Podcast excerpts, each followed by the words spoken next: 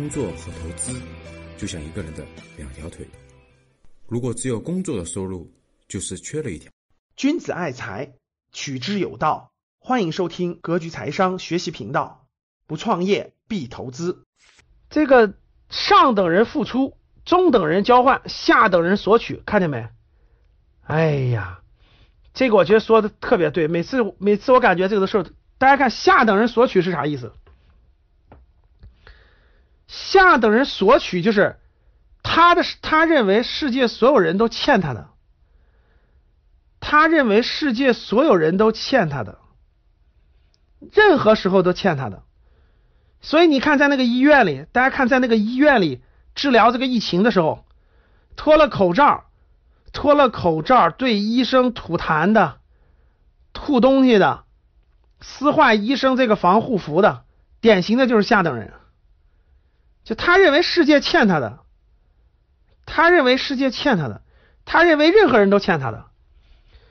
所以，如果你身边的朋友都是下等人，各位可想而知，你活的是一个什么样的环境？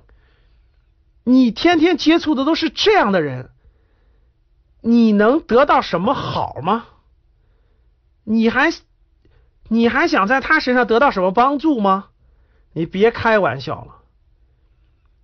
中等人是什么交换？中等人是什么？中等人觉得我肯定不欠你的，对吧？中等人就我不欠你的，我也不索取你的，我给。我给你点，就你给我点，对吧？我是交换。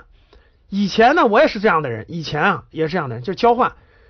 咱们交换一下行不行？对吧？我我给你帮助，你也给我帮助，对吧？我给你这个，我给你 A，你给我 B。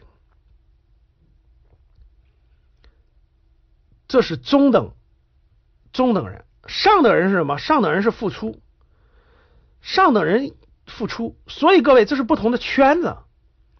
你说，你说那个，你说老师，那我是上等人，我天天付出都被下等人索取了，合适吗？当然不合适了，那是因为你的圈子不对，你身边的朋友不对，你你处错人了，所以你你越付出，别人越索取，最后的结果是榨干你为止，不会对你有半点同情。认同不认同？认同的打一。所以上等人的付出是怎么讲的？上等人的付出是对上等人的圈子里讲的，是对社会大众讲的。他对社会大众是付出的，他对他的圈子是付出和帮助的，他绝对不会随便向下等人不断的付出。为啥？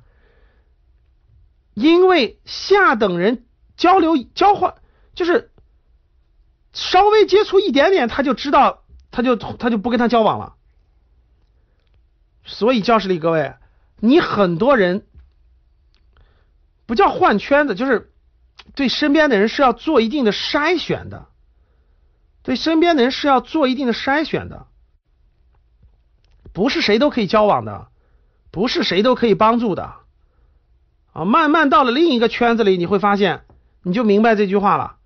你说老师，我咋遇不到人付付出的呢？我咋身边都是？索取的呢？那是因为你没有接触到上等人，你接触都是下等人和中等人。慢慢接触，你就会慢慢发现，上等人的世界极其精彩。上等人的付出让你觉得，你让你真的有那种感触。什么叫感触？就是那种，哎呀，这世界怎么这么美好呢？这些人怎么这么愿意帮助人呢？上等人不一定不一定多有钱，各位听懂了？很多说老师，上等人是不是就是上等阶级有钱阶级？然后呢，中等人就中等阶级，下等人就下等阶级？不是，至少不完全是我告诉你，只能说是什么？只能这么说，越只能说什么？只能说覆盖面不同，越上等的人他越富有的更多，这点你得认同；越下等的人越贫穷的多。只能这么说，各位听懂了？所以，你成不成有钱人，跟你是不是上等人没有直接关系。但是，越其实越有钱的里头上的人越多。好了，今天的节目就到这里吧。如果你想系统学习财商知识，提升自己的理财能力，领取免费学习的课件，请添加格局班主任五幺五八八六六二幺，我们下期见。